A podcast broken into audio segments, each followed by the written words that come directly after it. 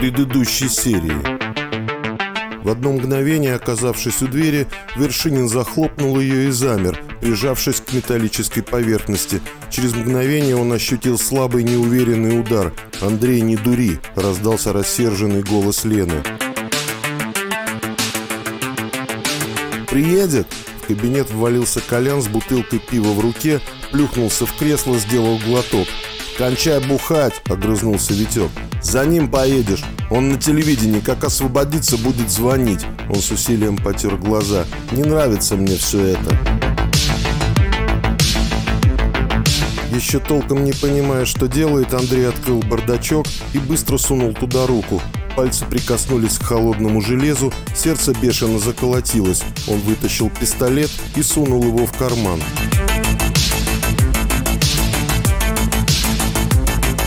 Вы мне сейчас отдадите кассету, телефон и даете слово, что через час вас здесь не будет. Вершинин помолчал.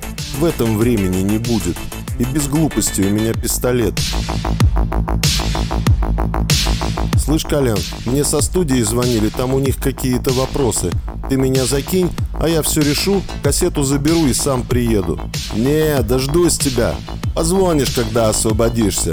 Запрет совпадения. Двенадцатая серия. «Витек!» — голос Коляна дрожал.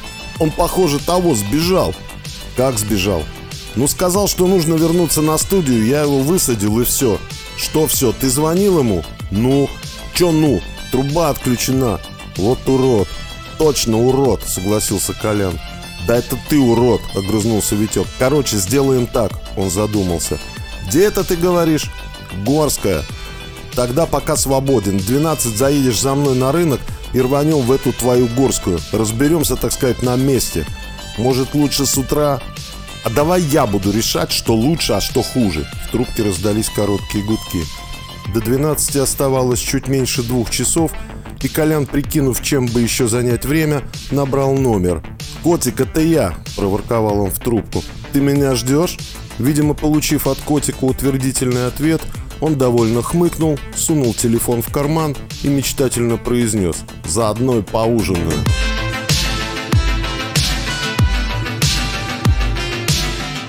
Никитин, не мигая, смотрел на дуло пистолета. Он, конечно, понимал, что, скорее всего, Вершинин не выстрелит, но чем черт не шутит. Леха видел перед собой черное отверстие, слегка подрагивающий палец на спусковом крючке, и все это время голоса Андрея и Лены звучали так, словно уши Никитина были заткнуты ватой. Через час вас здесь не было, не забудьте Николаева. Кстати, как там Ванька?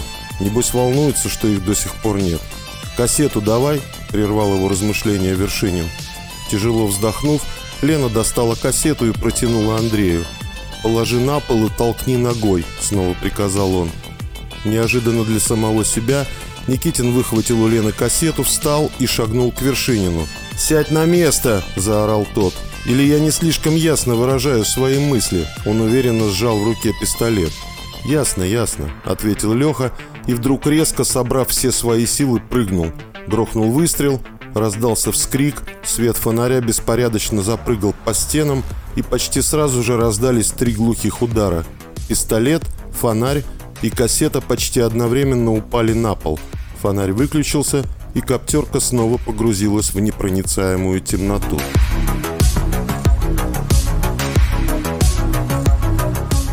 Ваня посмотрел на часы. Почти 12. Почему так долго? Неужели опять, как и вчера, этот козел бешеный оказался проворнее? Николаев давно вернулся из леса, насобирал кучу грибов, почистил и уже успел сварить суп и приготовить ароматно пахнущую жаренку. Подвале он нашел запылившуюся бутылку портвейна и уже несколько часов тупо сидел за празднично, по его мнению, накрытым столом. Эх, был бы сейчас ноутбук и интернет, время бы пролетело незаметно. Он попробовал спать, несколько раз ложился, но сон не шел. Не покидало нарастающее ощущение тревоги. Промаявшись так полчаса, Николаев вышел на крыльцо, сел и положил голову на колени. Через пять минут его глаза закрылись, и он погрузился в глубокий безмятежный сон.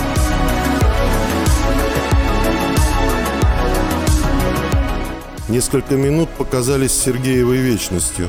Кромешная темнота и ужасно пугающая тишина. Ни вздохов, ни стонов. Лена боялась даже пошевелиться. Наконец она решилась. «Леша!» Она позвала и вздрогнула от неожиданности. Ее собственный голос показался абсолютно чужим. Тишина. Сергеева несколько минут внимательно прислушивалась, потом осторожно опустилась на колени и, медленно стараясь не издавать никаких звуков, поползла вперед, туда, где, как ей казалось, должны были быть Никитин с Вершининым. Почти сразу ее рука наткнулась на что-то твердое. Она потрогала, это был ботинок. Почти сразу же раздался тихий, еле различимый стон. «Лешенька, это ты?» – тихо позвала Лена. «Кажется, да. С тобой все в порядке?» «Нога», – Леха застонал. Сергеева ощупала одну ногу, потом другую. Неожиданно она ощутила что-то липкое и теплое. «Леш, у тебя кровь!» Лена в ужасе отдернула руку. «Задел, гад!» Никитин, скрипя, перевернулся на живот, пошарил руками вокруг, нащупал фонарик, включил. Яркий свет фонаря больно ударил по глазам. «Надо же, не разбился», – удивленно произнес он. «Просто выключился, когда упал». Леха поводил лучом фонаря, увидел лежащий на полу пистолет, отшвырнул его подальше в сторону кровати. «Слушай, а этот куда делся?» Вершинина в коптерке не было. «Дай фонарик». Сергеева встала и осторожно выглянула в узкий коридор. Странно, его нет. Она удивленно повернулась к Никитину, потом подошла к двери. И дверь заперта изнутри. Он что, испарился? Да черт его знает.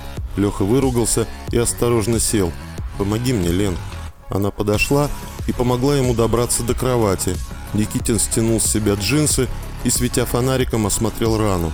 «Фигня, только кожу зацепила», – поставил он диагноз. «Давай-ка, Ленок, отсюда выбираться. Во-первых, тебя нужно перевязать, а то ты будешь как щерс. Как это?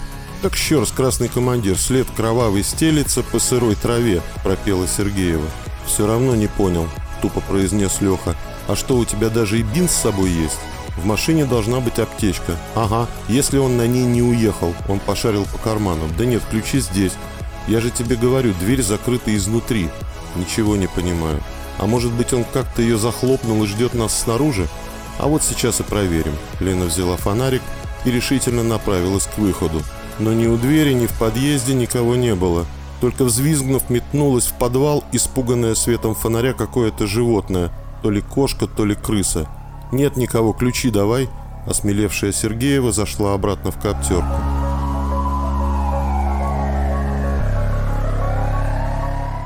Четвертое ноября 2009 года. Соколов сидел у себя в кабинете, положив руку на клавишу выключателя настольной лампы. Он постоянно нажимал то на один край, то на другой, отчего свет то газ, то снова ярко вспыхивал. От резких переходов в темноту и обратно глаза болели – хотя, скорее всего, они болели от того, что руководитель отдела спецпроектов не спал уже почти трое суток. Не спал ровно с того момента, когда студийная машина с Никитиным, Николаевым и Сергеевой въехала на территорию мойки. Сергеева. Смешно. Урод, зачем разрешил девочке иметь другую фамилию? Мысленно отругал он себя в очередной раз. Теперь каждый раз приходится объяснять, трясти документами, он открыл ящик стола, достал оттуда фотографию в стильной металлической рамке и, отогнув ножку, поставил на стол. Потом взял сигарету, закурил и сделал несколько глубоких затяжек, шумно выдыхая дым и неотрывно глядя на фотографию, на которой Лена обнимала стоящую рядом с ней маленькую девочку. «Эх, Ленка, Ленка!» Вдруг вслух произнес он, затушил сигарету и, убрав фото обратно в ящик, потянулся к телефону. «Транспортный?» «Приготовьте машину на завтра, на 8 утра». Он замолчал, сосредоточенно слушая ответ диспетчера. «89-й. Не принципиально. Да, Рафик подойдет. И пусть водитель зайдет ко мне, я выдам карточку. Нет, можно утром, я буду у себя». Он повесил трубку.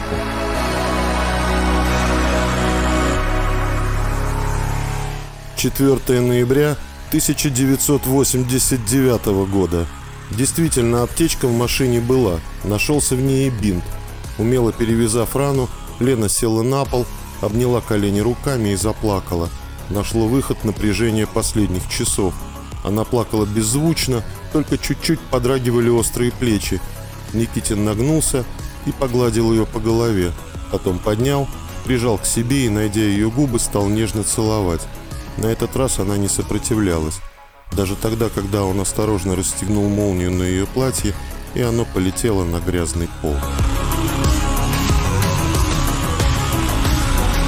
Ужин Коляна затянулся, и когда он, сытый и удовлетворенный, выскочил из квартиры котика, было уже без 15-12. Котик жила на другом конце города, так что, несмотря на ночное время и небольшое количество машин на улицах, шансов успеть к Витьку вовремя у него практически не было. Ровно в 12, когда Колян поворачивал на набережную, у него в кармане зазвонил телефон. Одновременно поворачивая руль и переключая передачу, он попытался достать мобильник, но уронил его на пол. Пошарив под сиденьем, он наклонился, чтобы подобрать надрывающийся аппарат, Машину вильнуло, и она с грохотом въехала в припаркованную обочину огромный черный джип. Тупой удар, посыпались стекла разбитых фар, через секунду все двери джипа синхронно распахнулись, и оттуда вывалились четыре совершенно одинаковые фигуры в кожаных куртках. Увидев, как у одного из них в руке что-то блеснуло, Колян рывком открыл бардачок, сунул туда руку и пошарил в темноте. Пистолета не было. В этот момент сильная тренированная рука вытащила его из машины и что-то остро кольнуло в бок. Колян крякнул и начал медленно падать. «Что ж ты так, пацан?» Конец фразы он уже не услышал. «Тачка-то совсем новая».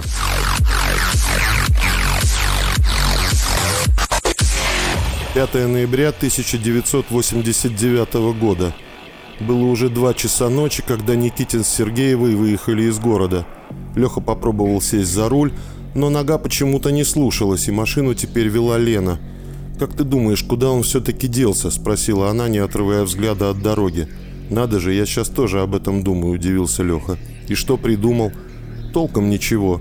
Трое суток, как он здесь, еще не прошло. Да и потом, мы же не знаем, что будет, если мы вовремя не вернемся.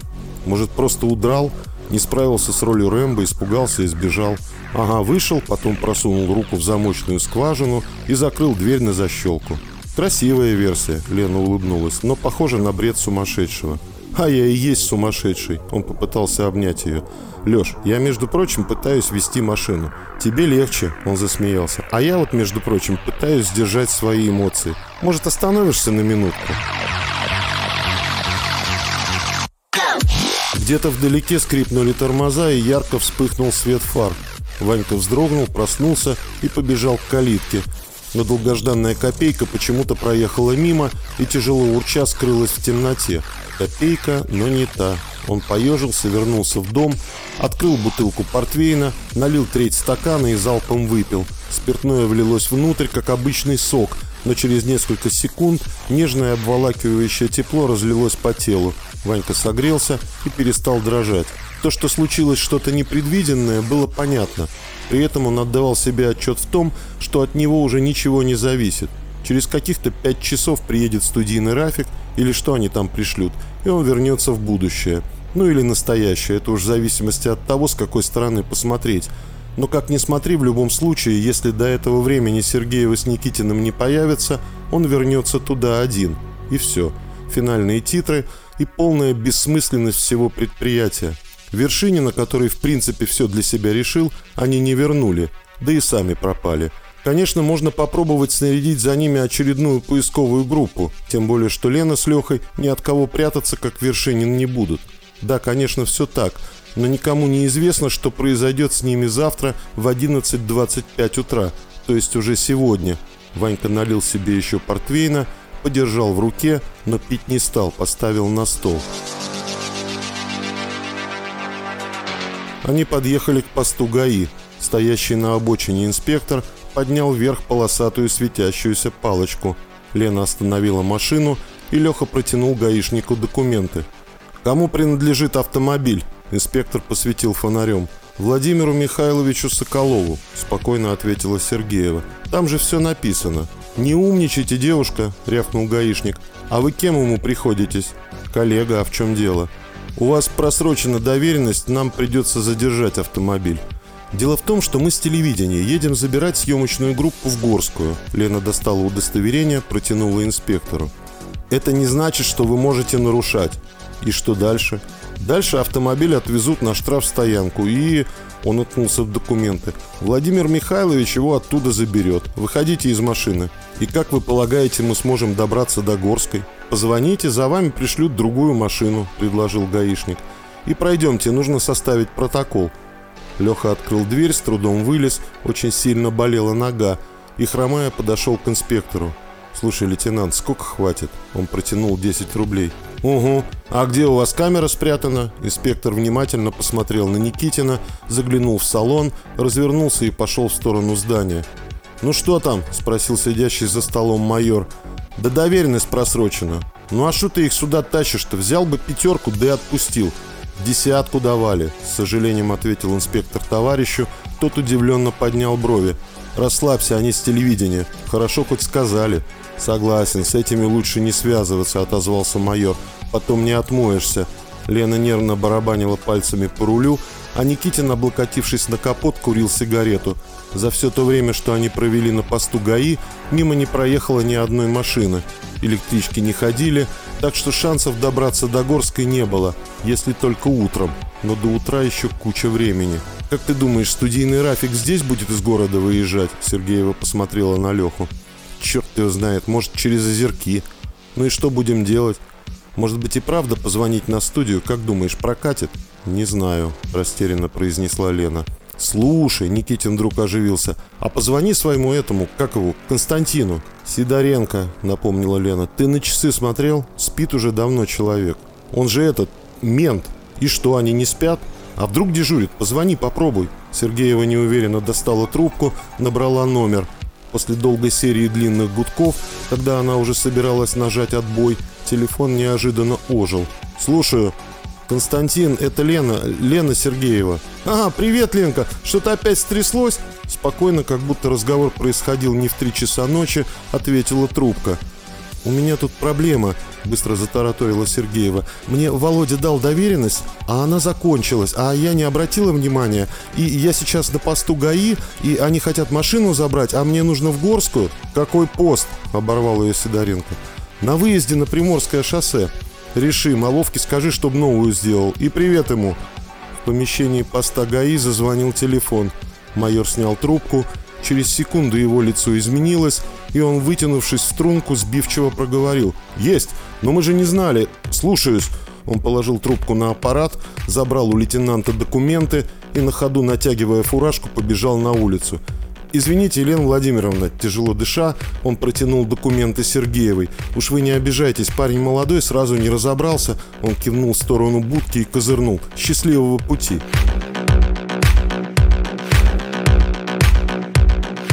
Ваня решительно встал из-за стола и, выйдя на улицу, торопливо пошел в сторону шоссе. Вдалеке показался свет фар. Он поднял руку, машина остановилась. Николаев о чем-то спросил водителя, сел, захлопнул дверь. Колеса взвизгнули, и автомобиль скрылся в темноте. Подъехав к московскому вокзалу, он расплатился и быстро направился в сторону дома на Греческом проспекте. Свернув за угол, Ванька сразу его увидел – Вершинин, весело насвистывая, шел ему навстречу. Николаев быстро спрятался в темную нишу соседнего подъезда. Неожиданно дверь открылась, потом послышались шаги, и чей-то знакомый голос произнес «Что, Ванька, не дождался?» Голос явно принадлежал Никитину. «Суп в кастрюле, грибы с картошкой на сковородке», – неожиданно для себя сказал Николаев, с сожалением отметив, что Вершинин куда-то исчез, а сам он сидит за столом, положив голову на сложенные руки – а портвейн, извините, закончился. Виновато добавил он. Лёш, давай его на кровать переложим. Это уже была Лена. Я сам. Сон не дали досмотреть. Ванька, не открывая глаз, тяжело поднялся, плюхнулся на кровать и, утнувшись носом в стену, захрапел. «Слушай, а он и правда грибов насобирал». Сергеева подняла крышку, понюхала. «Вкуснотища. Обедать будешь?» «По-моему, самое время», — Леха посмотрел на часы. «Половина четвертого. Жаль, что Ванька весь напиток уничтожил. Он кивнул на почти пустую бутылку. «Подожди-ка». Лена, что-то вспомнив, подошла к шкафу, открыла дверку и пошарила за висящей одеждой. «Есть!» Она вытащила небольшую бутыль с надетым на горлышко воздушным шариком. «Ну ты даешь!» – восхищенно протянул Никитин. «У тебя что, нюх?» «Нет, я просто кино видела про 90-е. Тогда многие сами вино делали. Из ягод осенью. а сейчас как раз осень, так что свежачок. А в шкаф почему полезла?» – недоверчиво спросил Леха. «Может быть, ты уже нальешь и пригласишь даму за стол?» – посмеялась Сергеева.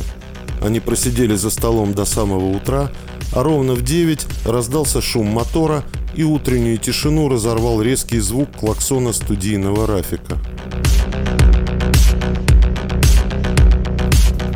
5 ноября 2009 года. «Братцы, пойдем сначала кофейку возьмем, а то я сейчас рухну», – попросил Никитин, когда они, пройдя обязательную процедуру мойки, подъехали к зданию телецентра. «Вань, ты как?» – Лена озабоченно посмотрела на Николаева. «Идите уже!» – Ванька махнул рукой. «Я камеру закину и поднимусь».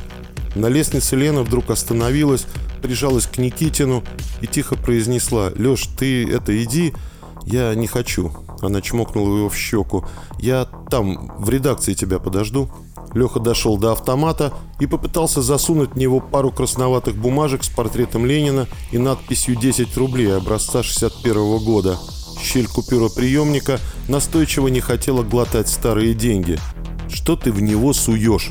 Он услышал за спиной Ванькин голос. «Совсем сбрендил. Мы же дома. Ну, в смысле, в своем времени. И еще, когда такие деньги были, этого ящика еще и в проекте не существовало. На, держи». Он протянул несколько новеньких десяток. Никитин взял в руки пластиковый стаканчик, отпил, удовлетворенно закрыл глаза, потом достал сигарету, закурил и сел на стоящую рядом с автоматом скамейку. «Ехал бы ты домой, а то без слез не взглянешь. Я хоть выспался, пока вас ждал», – покачал головой Ванька. «А Ленка где?» «В спецотдел пошла». «У нее там, похоже, все серьезно», – грустно протянул Леха. «А у тебя?» – Николаев хитро прищурился. «А что у меня?» У меня завтра наверняка выезд, и у тебя, я думаю, тоже. Куда-нибудь в 60-е. Так что потопали, он встал. И что, к Соколову даже не зайдешь? Зачем? Ну, поздороваться. А ты? Зайду, только аккумуляторы на зарядку поставлю. Вдруг и правда выезд завтра. Он побежал вниз по лестнице.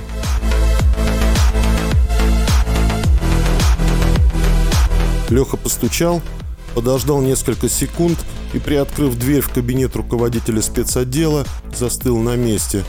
На фоне окна в контровом свете слились две фигуры.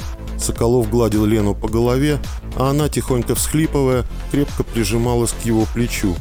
«Входи, Алексей!» Увидев Никитина и нисколько не стесняясь, сказал Владимир Михайлович. Лена повернулась, вытерла слезы и, продолжая всхлипывать, тихо произнесла «Лешка, познакомься, это мой папа». Потом подошла к столу, открыла ящик, достала фотографию, протянула ее Лехе. А это мама. Она почему-то ткнула пальцем в свое изображение. А это я. С фотографией на Никитина смотрела маленькая улыбающаяся девочка.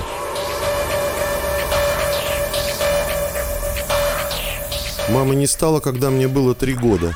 Это ее последний снимок, глядя на фото, произнесла Лена, когда Соколов вышел из кабинета, оставив их одних – они приехали снимать какой-то там пожар для новостей, и когда мама записывала стендап, что-то взорвалось. Они с оператором погибли на месте. Дядя Слава подменял в этот день папу. Дядя Слава, это, я так понимаю, Вячеслав Никонов? У нас портрет его висит в операторской. Да, они дружили с папой со школы. И еще дядя Костя. Всемогущий Константин Сидоренко? Ого, только он теперь Константин Львович, полковник.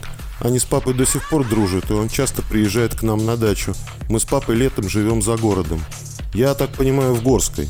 Как ты догадался, засмеялась Лена. Когда ты нашла бутыль, я понял, что ты знала, что ищешь.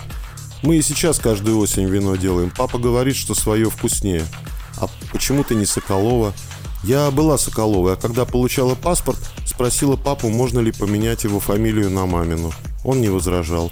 Даже, как мне показалось, был рад. Я и похожа-то на нее, папа так говорит. Он правильно говорит, я, похоже, ее видел. Когда это? Удивилась Сергеева. Ну, когда мы заезжали шмотки отдавать, ты только зашла, смотрю, уже вышла. Только переоделась, а потом мимо меня прошла, села в машину и уехала. Она красивая? Лена внимательно посмотрела на Леху. Очень, как ты. Он прижал ее к себе и поцеловал. Ты знаешь, Лешка, я когда по студии ходила, то все боялась с ней встретиться. А к гримерам и в костюмерку не боялась заходить.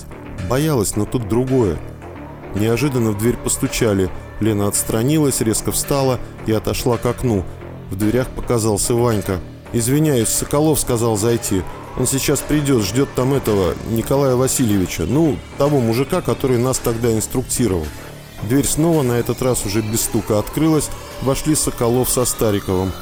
«Ну что, покорители прошлого», — весело сказал Владимир Михайлович. «Все в сборе. Пожалуйста, Николай Васильевич». «Ну, во-первых, рад вас видеть целых и невредимых. Как нога, Алексей?» «Нормально», — протянул Никитин. «А во-вторых, — продолжил Стариков, — постарайтесь как можно подробнее описать все, что с вами произошло. Я уже посмотрел запись на сканере, но там, судя по всему, есть не все». «Эта штука еще и записывает?» – удивился Ванька. «Да, сканер все время работал в режиме записи, поэтому и ограничение вам давалось 72 часа. Емкость ПЗУшки не бесконечна. И только-то, Леха ударил ладонью по столу, а мы голову ломали, что будет с нами, если эти трое суток истекут. Итак, кто начнет, напомнил Николай Васильевич. Они втроем, сбивчивые, все время перескакивая с одного на другое, воспроизвели события последних трех дней, начиная с того момента, как студийный Рафик, переместившись в прошлое, остановился у московского вокзала. Подробности нескольких часов, проведенных в коморке после исчезновения Вершинина, Лена с Лехой, конечно, опустили – Поэтому, когда они перескочили с Рубинштейна на события у поста ГАИ, Стариков еле заметно улыбнулся. «Утром приехал водитель, так что дальше вы уже все знаете», – подытожила Сергеева. «И что вы думаете насчет исчезновения Вершинина?» «Да сбежал он», – махнул рукой Леха. «Как непонятно, но точно сбежал». «Не так все просто», – протянул Николай Васильевич. «Да какая теперь разница, просто, не просто?» «Леш», – Лена сердито взглянула на Никитина – я посмотрел запись на сканере. Время выстрела 23 часа 34 минуты. Насколько я понял, именно в это время Вершинин исчез. У меня есть одно предположение. Он достал мобильник. «Валера, посмотри данные на Вершинина Андрея Валентиновича», — подсказал Соколов. «Вершинин Андрей Валентинович, 89-го года рождения. Жду». В кабинете повисла тишина. У Лехи над ухом противно запищал непонятно откуда взявшийся комар — он со злостью шлепнул себя по голове, и в этот момент зазвонил телефон Старикова. «Слушаю», — Николай Васильевич покивал головой. «Я так и думал. Спасибо, Валера». «Ну что там?» – нетерпеливо спросил Соколов. Вершинин Андрей Валентинович родился 4 ноября 1989 года. О как! С поздравлениями мы, к сожалению, опоздали. Сегодня уже пятое, усмехнулся Никитин. Не перебивай, Алексей, оборвал его Владимир Михайлович и внимательно посмотрел на Старикова. И что из этого следует?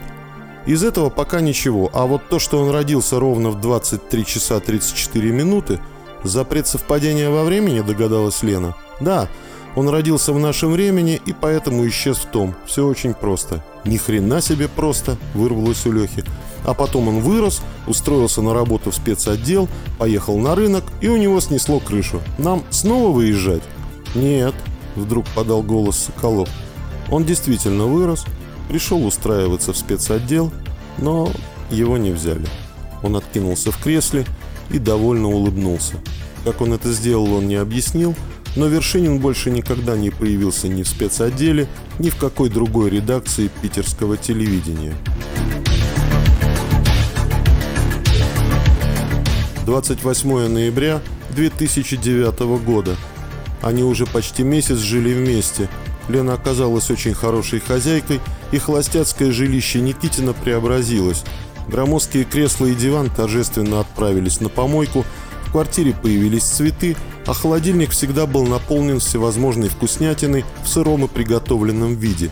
Нетронутыми оказались только книги Лехиного деда, которые из старых шкафов перекочевали на стильные современные стеллажи.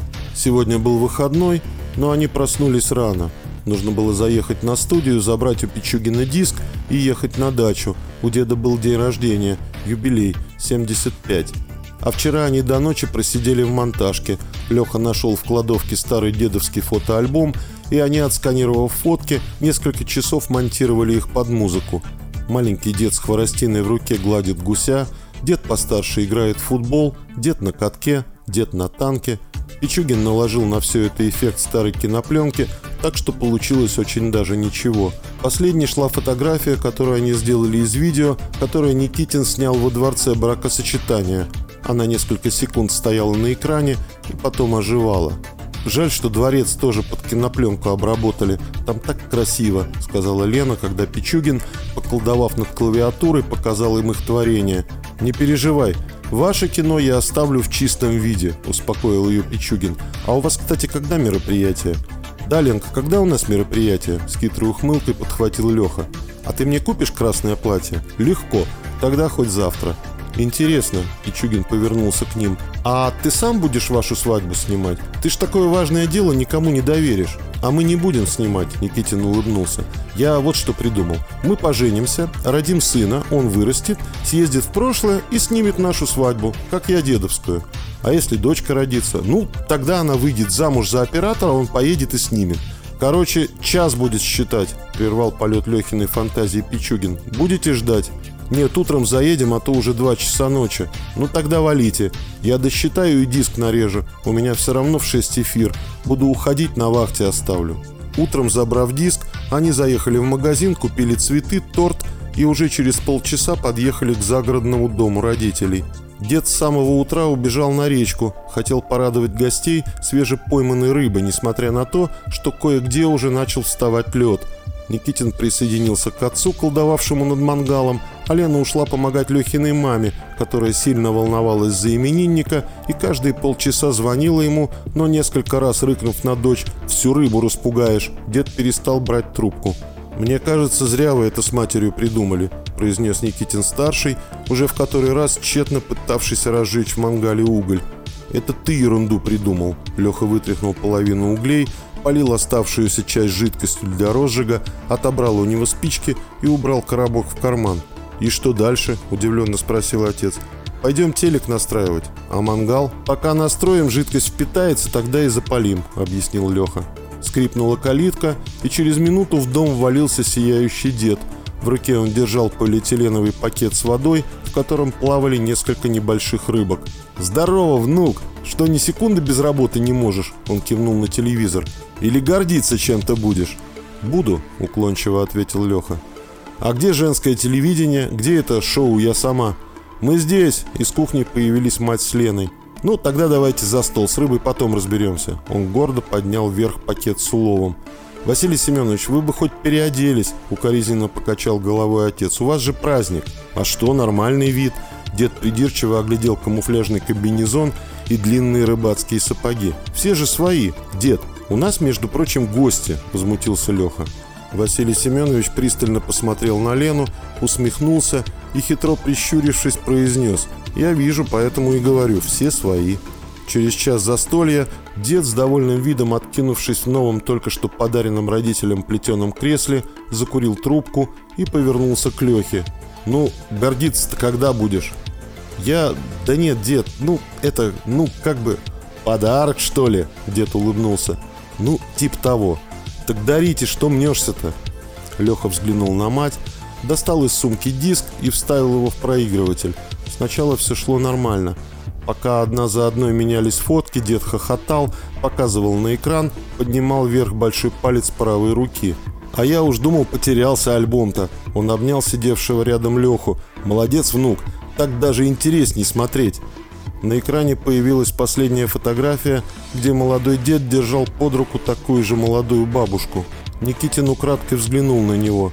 В тот момент, когда картинка вдруг ожила, Василий Семенович перестал смеяться и как-то удивленно уставился на экран. Когда запись закончилась, он повернулся к Лехе и снова обнял его. «Спасибо, внук. А как вы это сделали?» «Мы старались», — скромно ответил Никитин и посмотрел на Лену. Это я понял. Съемку где взяли? В архиве нашли. Что-то не так? Да нет, все так. Включи-ка еще, попросил дед. Они еще несколько раз посмотрели диск, потом ели обжигающий горячий шашлык, пили чай, болтали, а перед отъездом Василий Семенович отвел внука в сторону. «Ладно, колись, как ты это сделал?» «Дед, что ты пристал? Я же говорю, в архиве нашел. Ты же всегда говорил, что вас снимали. Вот я порылся и нашел. Тебе что, не понравилось? Так и скажи. «Да нет, понравилось, спасибо тебе». Он прижал Леху к себе, погладил по голове. «Только это...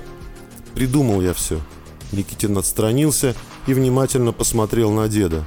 «Никто нас там не снимал». «Как?» – вырвалось у Лехи. «А вот так. Я же говорю, придумал».